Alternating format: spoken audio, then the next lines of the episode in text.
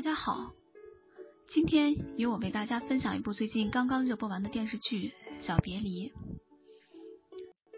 最近在看《小别离》，除了看到中国现代教育体制带给孩子及其家长的压力以外，还让我们看到了三个家庭在面对“家家有本难念的经”的问题上不同的处理方式。方朵朵的家长方圆和童文杰。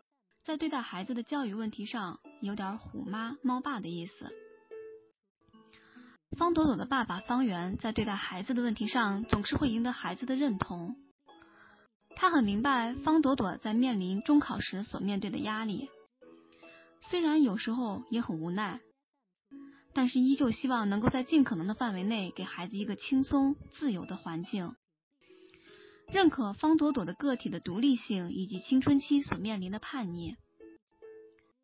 方圆的原生家庭中是严父慈母的模式，所以从小他和妹妹方欢也都是在自己父亲的严厉管教之下成长的。对于自己从小受到的教育以及来自父亲的严厉管教，方圆除了心生敬畏，也一直压抑着自己的叛逆。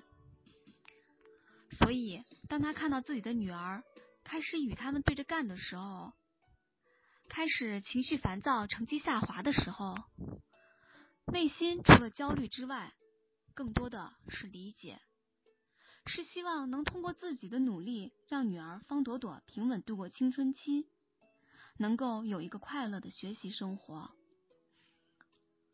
方朵朵的妈妈童文杰一直以来都是靠自己打拼才走上了公司的高层岗位，所以对方朵朵教育就沿袭了自己的成长模式。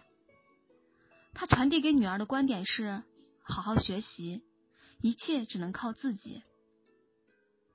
所以他给方朵朵报了很多辅导班，还请了家教，甚至不让朵朵更新小说，说是怕浪费学习的时间。不过幸好，她还不能完全算是个虎妈，至少在很多时候，她也非常理解孩子的不容易。有的时候，她也很体谅朵朵的辛苦。她也经常会有心软的时候，会因为方朵朵学习太累而心痛的流泪。就在因为方朵朵是否去国外读书这件事情上。起初的童文杰是坚决不同意的。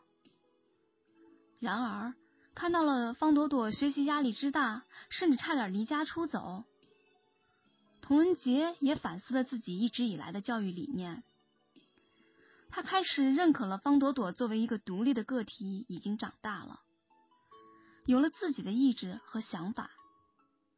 他也要学会去接纳孩子的成长以及孩子的独立意识。并学会尊重孩子自己的想法，让他拥有一个自由独立的成长空间。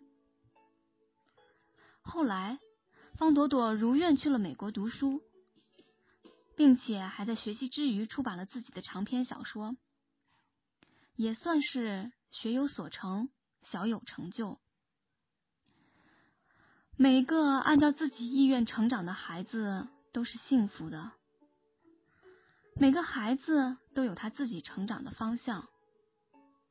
作为家长，只要顺应孩子自己的发展，不将自己的想法强制灌输给自己的孩子，尊重他们自己独立的思想意识，孩子终将会给父母一个满意的答案。